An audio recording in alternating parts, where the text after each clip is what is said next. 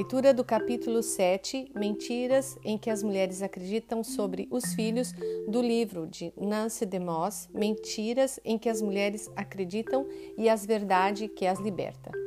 Querido diário, Adão tem falado sobre ter outro filho. Não estou muito certa quanto a isso. Amo nossos filhos mais do que qualquer outra coisa no mundo, mas ser mãe é um trabalho árduo. Tem havido muita tensão entre os meninos recentemente. Caim nunca parece sentir que está à altura de seu irmão mais novo. É como se ele tivesse algo a provar. Sua atitude vai de mal a pior. Vem se mantendo estranhamente distante e às vezes fica mal-humorado e deprimido. Não quer conversar. Continuo tentando lhe fazer, lhe trazer confianças, mas nada que digo parece ajudar.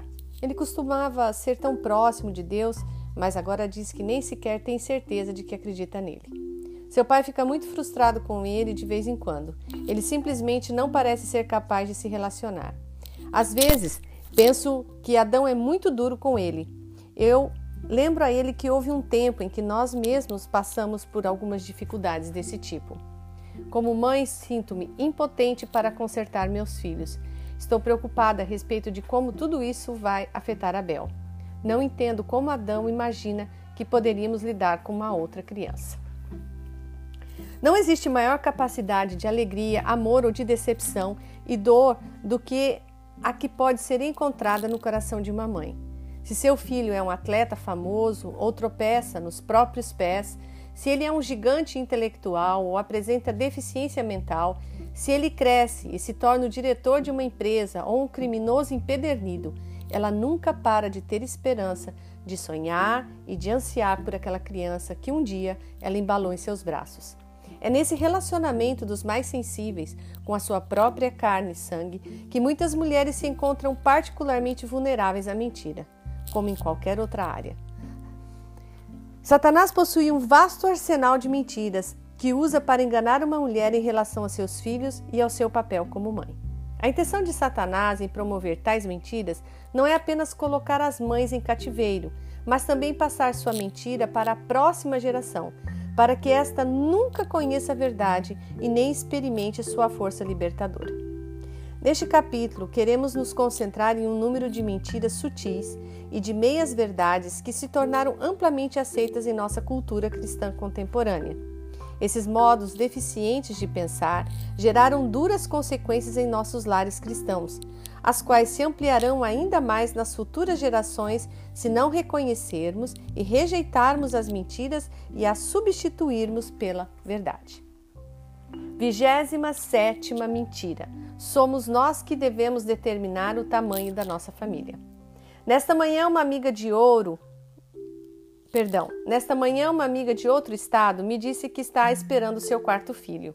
Ela e o marido estão felizes com a notícia, no entanto, estão descobrindo que nem todos compartilham seu entusiasmo.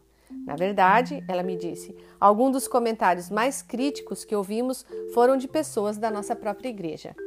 Minha amiga admitiu que essas reações negativas a levaram a pensar em certos momentos: será que sou eu que fiquei louca? Deus é o Criador, autor e doador da vida. Não é surpreendente que, como o inimigo jurado de Deus, Satanás odeie a vida. Ele sempre procurou destruí-la. Persuadiu Adão e Eva a comer o fruto proibido, sabendo que se o fizessem, eles morreriam, como Deus havia prometido. Quando Adão e Eva deram à luz dois filhos, Satanás incitou o mais velho a matar o irmão mais novo. Satanás é o ladrão do qual Jesus falou que vem somente para roubar, matar e destruir em João 10:10. 10. Sua intenção e sua estratégia são precisamente o oposto do plano de Deus, como Jesus afirma no mesmo versículo: Eu vim para que tenham vida e a tenham com plenitude. Como destruidor da vida, Satanás definitivamente não incentiva a procriação. Cada criança que nasce tem o potencial de contrariar seus propósitos ao receber a graça de Deus e tornar-se um súdito do reino de Deus. Desse modo, qualquer coisa que impeça ou desencorajem as mulheres de exercer o seu chamado dado por Deus, de serem portadoras e doadoras da vida, promove os esforços de Satanás. O aborto, o infanticídio, a homossexualidade são exemplos de práticas destruidoras da vida que se tornaram amplamente toleradas por nossa cultura. Cristãos, crentes na Bíblia em geral, rejeitam de imediato tais práticas grosseiramente malignas. No entanto, o mundo evangélico, incluindo muitas pessoas que se declaram pró-vida, começou a aceitar uma série de filosofias e práticas que são sutilmente anti-filhos e anti-vida. Um dos princípios fundamentais da ideologia feminista sempre foi o direito da mulher de determinar por si mesma se e quando vai ter filhos e quantos filhos terá. Shulamit Firestone, uma popular pensadora e escritora feminista da década de 60 e 70, falou em nome do movimento quando insistiu: o coração da opressão à mulher são seus papéis, como aquela que tem filhos e aquela que os educa. O mundo cristão foi inconscientemente influenciado por essa maneira de pensar, levando à legitimação e à promoção de práticas tais como a contraconcepção, a esterilização e o planejamento familiar. Como resultado, inconscientemente, milhões de mulheres cristãs e de casais têm ajudado a promover as tentativas de Satanás de limitar a reprodução humana e assim de destruir a vida. Mary Pride destaca em seu contundente livro O Caminho do Lar. O planejamento familiar é a mãe do aborto. Uma geração deve ter deve ser doutrinada no ideal de planejar os filhos em torno da conveniência pessoal antes que o aborto se tornasse popular. Nós cristãos protestamos contra o aborto, hoje e com razão. Mas o motivo pelo qual temos de lutar essas batalhas hoje é porque as perdemos 30 anos atrás. A partir do momento em que os casais começaram a olhar para as crianças como criaturas de sua própria criação, que eles poderiam inserir no planejamento de suas vidas, caso assim o escolhesse, toda a reverência pela vida humana se perdeu. O aborto é, antes de tudo, uma atitude do coração. Eu, em primeiro lugar. Minha carreira, em primeiro lugar. Minha reputação, em primeiro lugar. Minha conveniência, em primeiro lugar meus planos financeiros em primeiro lugar. E o ponto central dessas coisas é exatamente o mesmo do planejamento familiar que as igrejas vêm endossando há três décadas. O processo pelo qual a maioria das pessoas, até mesmo os crentes, determina o tamanho de sua família, geralmente é conduzido pelo medo, pelo egoísmo e pela racionalização humanista e natural. Como é que vamos sustentar mais filhos? Mal conseguimos pagar nossas despesas atuais e as mensalidades da faculdade. Não posso lidar fisicamente com mais filhos. Estou exausta tentando tomar conta dos dois que já tenho. Eu simplesmente não tenho paciência para lidar, para lidar, com um monte de crianças. Se tivermos mais filhos, não teremos tempo suficiente para nós como casal. Meus amigos ou meus pais vão pensar que somos loucos se tivermos mais filhos. Eles já acham que temos muito. Se tivéssemos que deixar o Senhor decidir quantos filhos deveríamos ter, teríamos duas dezenas de crianças. O mundo diz: os filhos são o fardo. A palavra de Deus diz que os filhos são uma das maiores bênçãos que ele pode dar a um casal. Salmos 127, de 3 a 5. No entanto, olhamos para o céu e dizemos: Deus, por favor, não nos envie mais nenhuma bênção. Isso não quer dizer que todas as mulheres são chamadas por Deus para se casar e ter filhos, mas simplesmente que, em geral, esse é o papel central que Deus estabeleceu para as mulheres. Maria de Nazaré é um belo exemplo de uma mulher que demonstrou sua fé pela disposição de ter um filho, mesmo quando isso não estava em seus planos. Nem conseguimos imaginar todas as dúvidas que podem ter passado pelo coração de Maria quando o anjo anunciou que ela daria à luz um filho. Sou muito jovem, não estou pronta para ter um filho. Não vou poder passar tempo com José e com minhas amigas, pois terei de me dedicar exclusivamente ao bebê. Quero me instalar na minha nova casa primeiro. O que todos vão dizer, ninguém vai entender. Ainda não temos dinheiro para ter um filho, José está apenas começando o seu negócio. O bebê vai nascer em meio ao censo de César e nem mesmo estarei em casa. Mas nada indica algum tipo de hesitação ou restrição por parte de Maria. Sua resposta simplesmente foi: Aqui está a serva do Senhor. Cumpra-se em mim a tua palavra. Lucas 1, 38. Ela, na verdade, disse: Tu és o meu senhor, eu sou tua serva, meu corpo é teu e aceito qualquer inconveniência ou dificuldade que isso significará para mim. Tudo que importa para mim é cumprir o propósito pelo qual tu me criaste. Entrego-me alegremente para ser usada como desejares. Quanto sou grata por uma mãe que respondeu da mesma forma ao chamado de Deus em sua vida. Quando Nancy Sossomon, minha mãe, uma musicista talentosa, casou-se com meu pai, Arte Demosa, aos 19 anos de idade, eles planejavam esperar pelo menos cinco anos antes de ter filhos para que ela pudesse continuar a carreira. No entanto, o Senhor tinha outros planos. Nos primeiros cinco anos de seu casamento, ele lhe deu seis filhos. Ao mesmo tempo, minha mãe ajudava meu pai a começar um negócio. Ao longo daqueles primeiros anos de casamento e de maternidade, com a chegada ainda de um sétimo filho, alguns anos depois ela acolheu cada filho que Deus lhe deu. Nunca ouvi minha mãe expressar nada além de gratidão pela bênção de ter filhos e de ser mãe.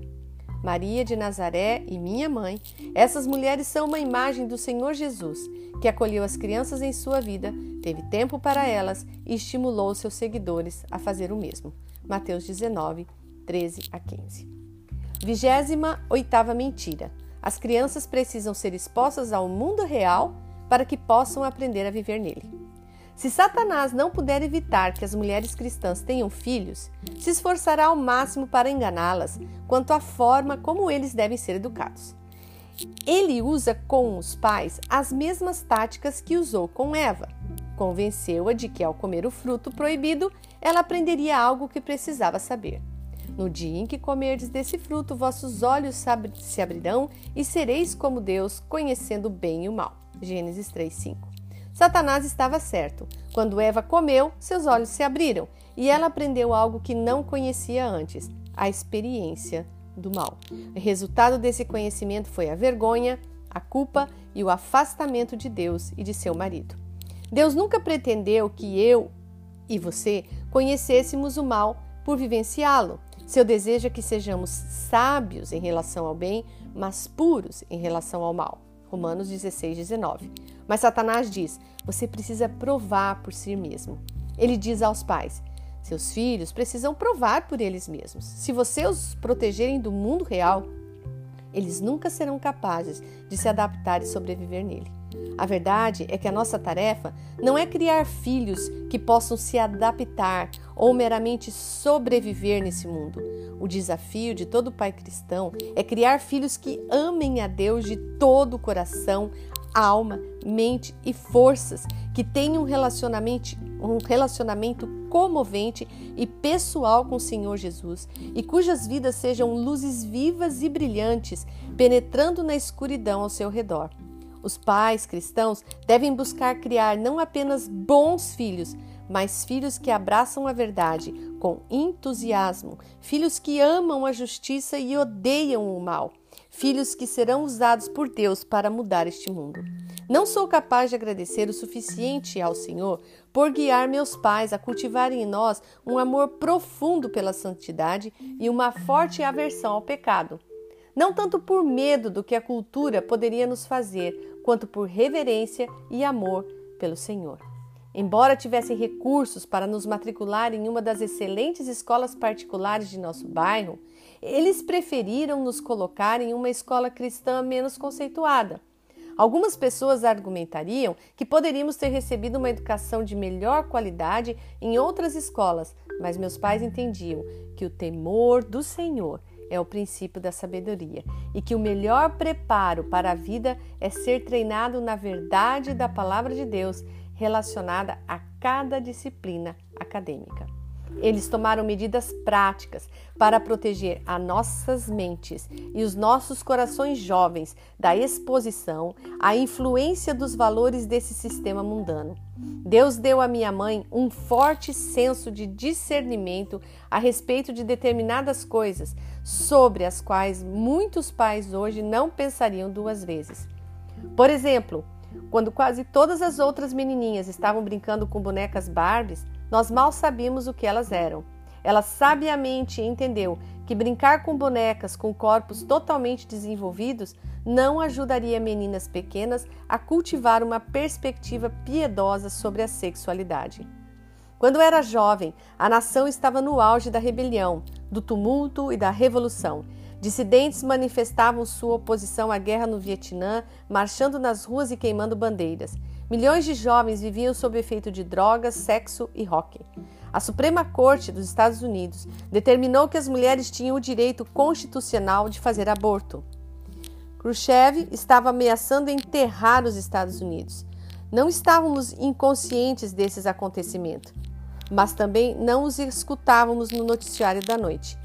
Meus pais acreditavam que alguns temas não eram adequados para a mente das crianças e se sentiam responsáveis por moldar nossos pontos de vista sobre o que estava acontecendo no mundo. O resultado? Eu era uma jovem bastante protegida. Não me lembro de ter ouvido um único palavrão antes de terminar o colegial. Não sabia praticamente nada sobre personagens de desenhos animados, filmes ou programas de televisão populares da época. Mas pela graça de Deus e graças à influência de meus pais piedosos, havia algumas coisas que eu sabia que poucos outros jovens sabiam. Sabia a diferença entre o certo e errado, o bom e o mal. Tinha uma boa visão global da Escritura, além das devoções familiares e da sólida pregação doutrinária na igreja. Nosso currículo do ensino fundamental incluía duas viagens pela Bíblia inteira. Havia guardado grandes porções da palavra em meu coração. Tinha uma compreensão básica das principais doutrinas da fé cristã e sabia cantar de cor todas as estrofes de muitos hinos de grande riqueza teológica. Tinha lido a biografia de muitos heróis verdadeiros, homens e mulheres como Hudson Taylor, George Miller, William Carey e Gladys Aylward.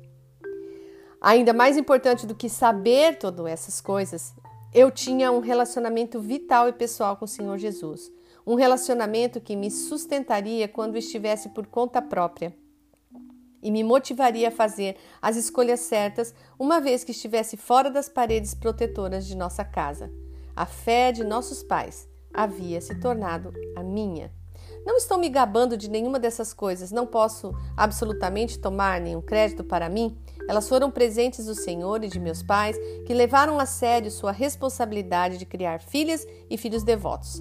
As crianças cultivam apetite pelas coisas às quais são expostas em seus primeiros anos de formação. Conheci jovens de lares cristãos comprometidos que sabem mais sobre estrelas de cinema e grupos de rock do que sabem sobre os patriarcas ou os discípulos. Eles sabem cantar todas as músicas de sucesso, mas não sabem os grandes hinos da fé. Só posso supor que eles têm apetite pelas coisas às quais foram expostos. Se permitirmos que nossos filhos escutem música, assistam filmes, leiam livros e revistas, saiam com amigos que promovam a profanação, as atitudes negativas, sexo ilícito, rebelião e a violência, não devemos ficar surpresos quando eles adotarem as filosofias desse mundo. Enquanto estou escrevendo este capítulo, há cerca de 8 centímetros de neve no chão e está nevando constantemente durante todo o dia. Ninguém pensaria em pegar uma planta jovem e delicada e plantá-la no jardim um dia como hoje e ter qualquer esperança de que ela sobreviva. É para isso que serve uma estufa para proporcionar um ambiente ideal para as plantas crescerem.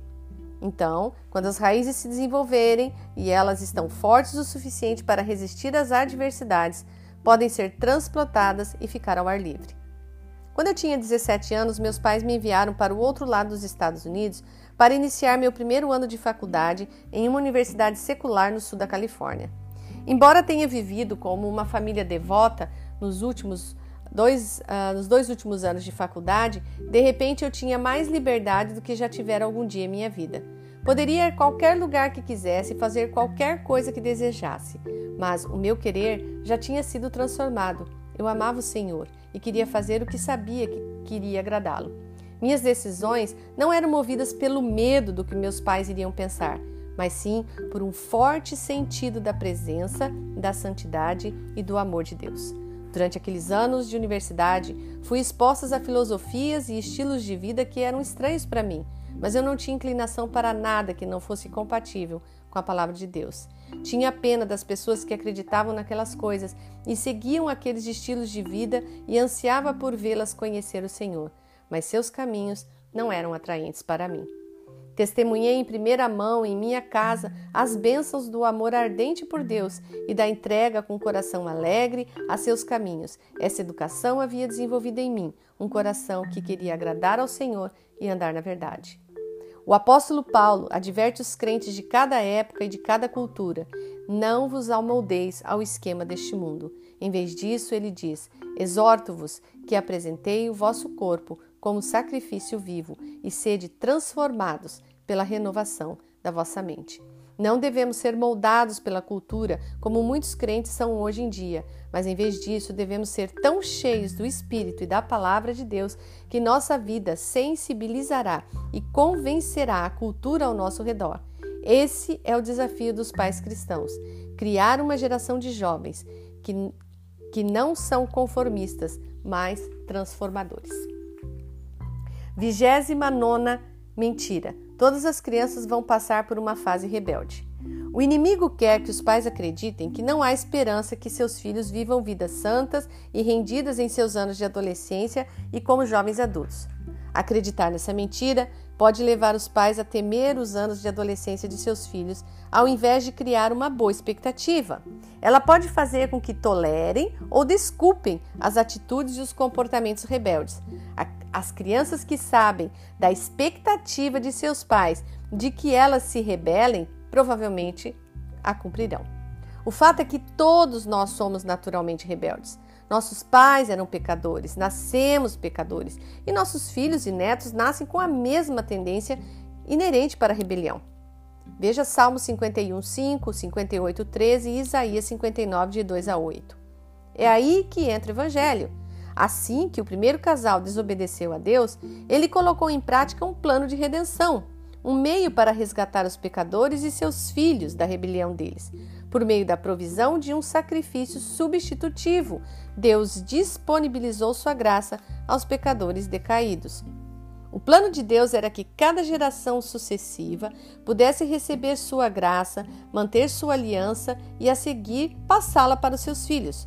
Os pais cristãos receberam um mandato sagrado de orientar seus filhos a submeter suas vidas a Jesus como Senhor e levá-los com eles para a arca de salvação. Esse grande e santo chamado é acompanhado pelos recursos divinos de seu espírito e de suas promessas. Sarah Edwards, esposa do pastor do século XVIII Jonathan Edwards, da Nova Inglaterra, era uma mulher profundamente espiritual que buscava crer na verdade e agir de acordo com ela em todas as áreas da sua vida. Em nenhuma situação isso é mais perceptível do que em seu papel como mãe de 11 filhos. O livro Memories, de Jonathan Edwards, revela que ela se acercou desse chamado desafiador com confiança e com o compromisso de ensinar a seus filhos a obediência na idade mais precoce possível.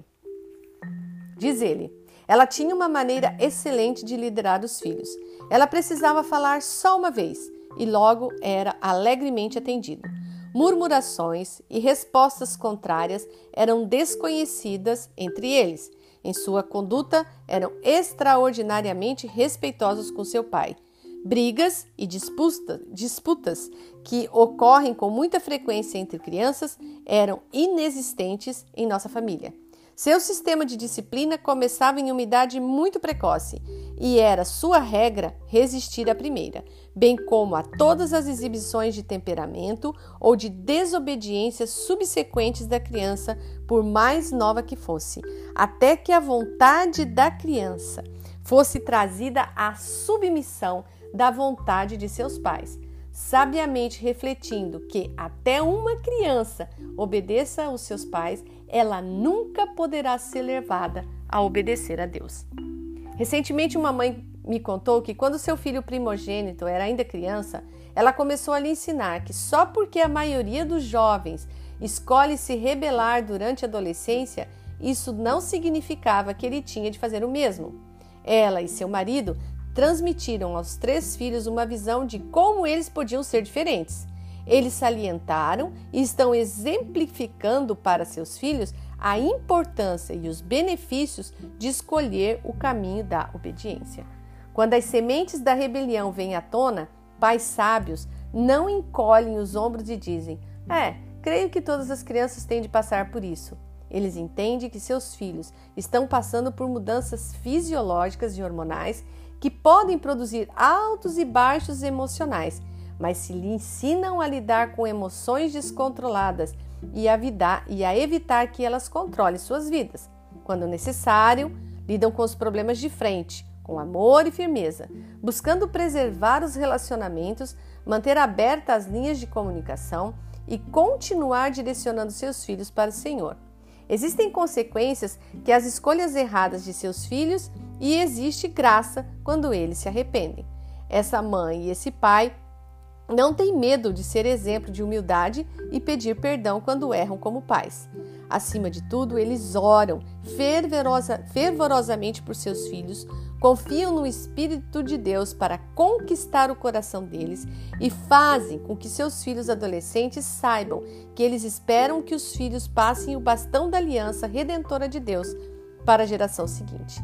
Em meio a uma geração cada vez mais rebelde, precisamos de pais que se veem como administradores da aliança divina, de mães e pais que se atrevem a se apegar às promessas de Deus para os seus filhos e netos, pais que acreditam na verdade.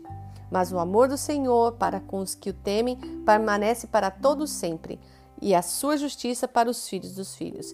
Que na mocidade os nossos filhos sejam como plantas bem desenvolvidas, as nossas filhas como pedras angulares e lavradas de um palácio, e todos os seus filhos sejam serão ensinados pelo Senhor, e a paz dos teus filhos será plena. Salmo 103, 17, Salmo 144, 12, Isaías 54, 13. Trigésima mentira. Sei que meu filho é cristão porque ele orou para receber Cristo, quando ainda era criança. Ao longo dos anos, inúmeras mulheres compartilharam comigo sua preocupação com um filho ou uma filha que está longe de Deus. Um filho crescido ou um neto que não tem interesse em assuntos espirituais e está vivendo uma vida sem Deus. Essas mulheres estão convencidas, no entanto, de que seus filhos são cristãos. Os seguintes comentários feitos por mães representam um tema recorrente que ouço com frequência cada vez maior. Tenho uma filha que é dançarina de striptease e um filho que é gay. Quero que eles se voltem para o Senhor. Ambos foram salvos e batizados. Nenhum dos, meu fi dos meus filhos está vivendo para o Senhor. Eles aceitaram Cristo quando crianças, mas se perderam quando foram para a faculdade. Acredito que Satanás cega muitos pais para a verdadeira condição espiritual de seus filhos, a fim de mantê-los em cativeiro para o reino das trevas. Os pais mais vulneráveis a essa mentira são aqueles que criaram os filhos na igreja, que lhes ensinaram a diferença entre o certo e errado, e aqueles cujos filhos fizeram algum tipo de profissão de fé quando criança ou jovem. Eles podem até ter tido grande interesse em assuntos espirituais em alguma época. Esses pais frequentemente supõem que, uma vez que todos os itens anteriores são verdadeiros, seu filho ou sua filha deve ser um cristão genuíno. No entanto, a Bíblia deixa clara que uma pessoa pode saber tudo sobre Deus, dizer todas as coisas certas e até mesmo ter experiências profundamente religiosas, sem terem se, se convertido. Somente Deus conhece o coração mas ele nos deu algumas normas objetivas pelas quais podemos medir uma verdadeira profissão de fé, a nossa e a de outra pessoa. A primeira epístola de João foi escrita para fornecer uma garantia de salvação àqueles que se converteram genuinamente e para advertir aqueles que não tinham nenhuma base real para a sua profissão de salvação. João identifica características específicas que distinguem aqueles que foram verdadeiramente salvos daqueles que professam ser salvos, mas são meramente religiosos. Diz: E sabemos que o conhecemos se guardamos seus mandamentos. Aquele que diz, Eu conheço e não guarda seus mandamentos é mentiroso e a verdade não está nele. E assim sabemos que estamos nele. Quem afirma estar nele também deve andar como ele andou. Aquele que diz estar na luz, mas odeia ser irmão, até agora está nas trevas.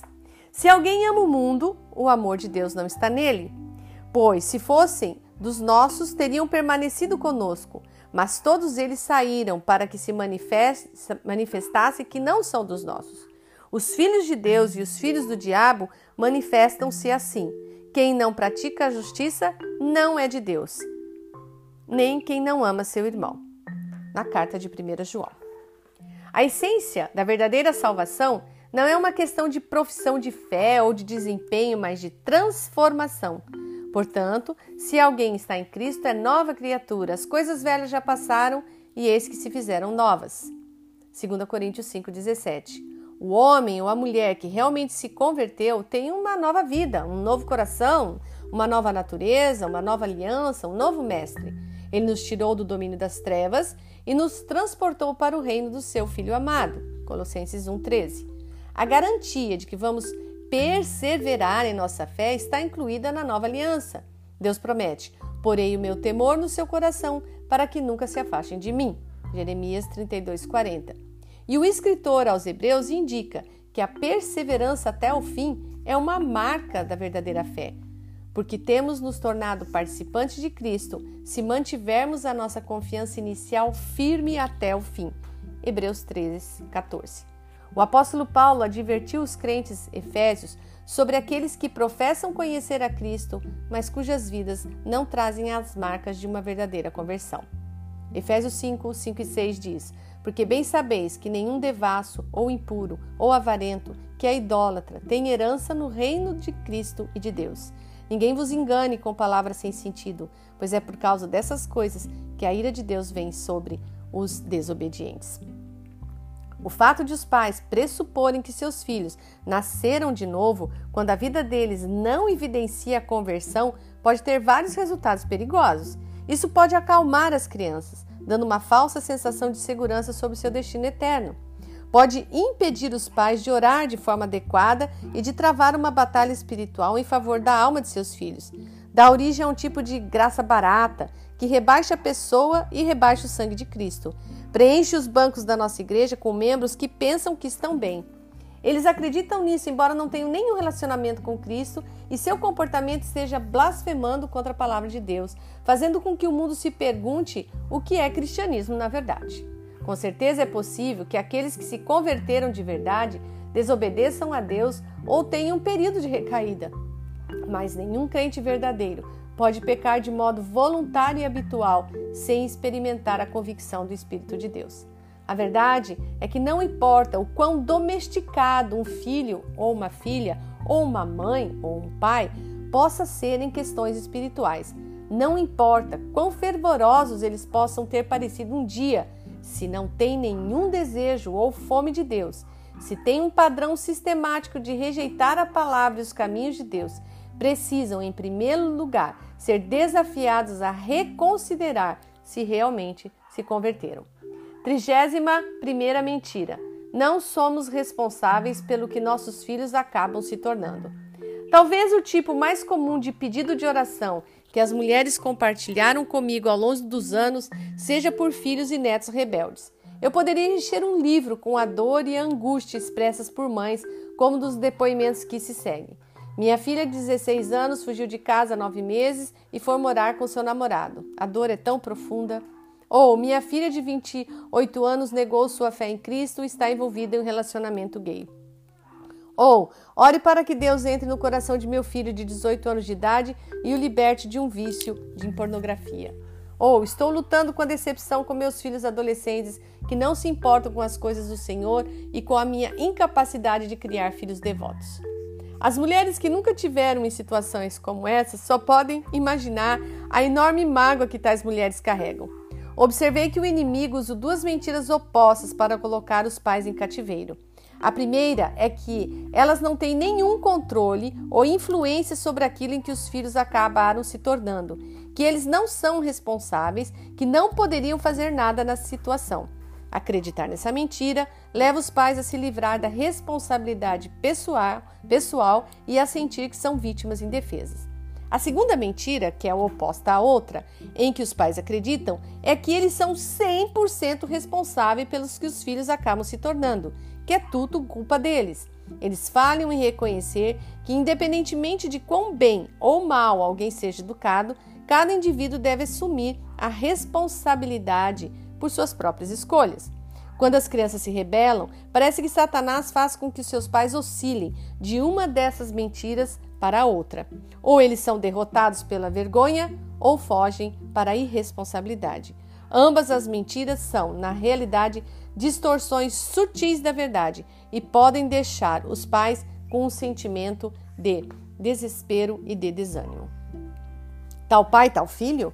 A Bíblia inclui relatos de homens devotos que tiveram filhos ímpios, assim como de homens ímpios cujos filhos tinham coração devoto. É dada pouca explicação sobre é, por que isso acontece. No entanto, recebemos algumas pistas que fornecem ideias para os pais que desejam que seus filhos se tornem verdadeiros seguidores de Cristo. A história, por exemplo, do sobrinho de Abraão, Ló, ilustra a influência do exemplo e dos valores de um pai. Ló optou por um estilo de vida de tranquilidade, riqueza e popularidade. Seus valores mundanos o levaram a se mudar com a família para uma cidade caracterizada pela arrogância, pela imoralidade e pela perversão.